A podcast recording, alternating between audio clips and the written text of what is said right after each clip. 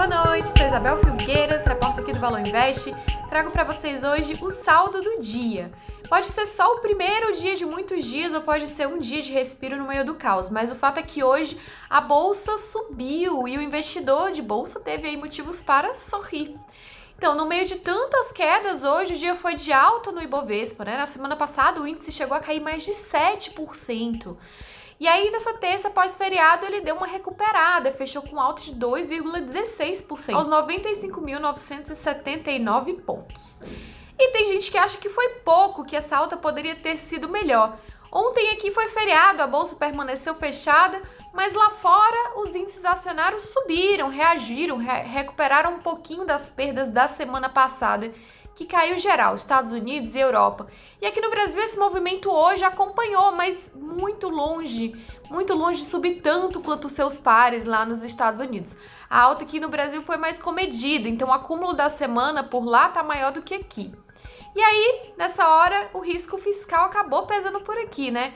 Tudo bem que estava o exterior aí animado, mas o risco fiscal deixou o investidor aqui um pouco mais arredio, então não deu para colher tantos bons frutos assim. E uma prova disso é que o dólar comercial até chegou a cair hoje mais cedo, mas acabou fechando em alta, que é justamente essa desconfiança do investidor, essa, essa insegurança em relação às contas públicas do Brasil, que realmente vem pesando bastante. E as siderúrgicas ajudaram o Ibovespa a subir também.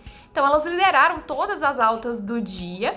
Isso tem a ver com o preço do aço, que deve ser reajustado. De acordo com o valor, pode ser reajustado em até 10%. A CSN, por exemplo, disparou 9%. E as ações da Gerdau, da Metalúrgica Gerdau, da Uzi Minas, todas subiram mais de 6%. E com esse dólar nas alturas, quem se saiu bem também, claro, foram as exportadoras, né? Vale, Suzano, Petrobras também tiveram bons ganhos hoje. No caso da Petro também teve a ver com a alta do petróleo. O preço do barril de petróleo hoje também fechou em alta. E aí, Petrobras saiu ganhando com isso também. Agora, parte da alta que a gente vê hoje tem muito a ver também com as quedas bruscas que a gente viu nos últimos dias e na semana passada.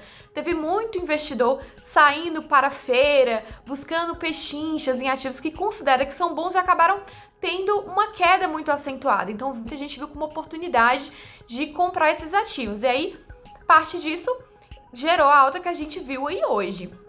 Mesmo no meio de tantas incertezas com a nova onda de coronavírus e com as eleições americanas.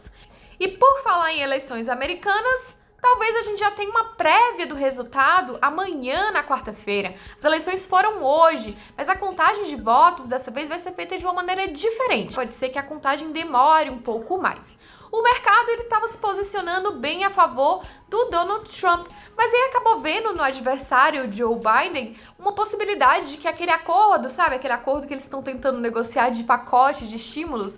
Então, acham que talvez com ele esse acordo possa sair mais rápido, porque ele possa integrar as conversas, né, entre os seus democratas aí no Senado e na Câmara deles, né, que é a Casa dos Representantes. Então, talvez Joe Biden possa encerrar essa novela um pouco mais rápido, isso já deixou aí os investidores animados, porque realmente é uma disputa que vem se alongando entre democratas e republicanos. Bom, gente, por hoje é só. Até amanhã.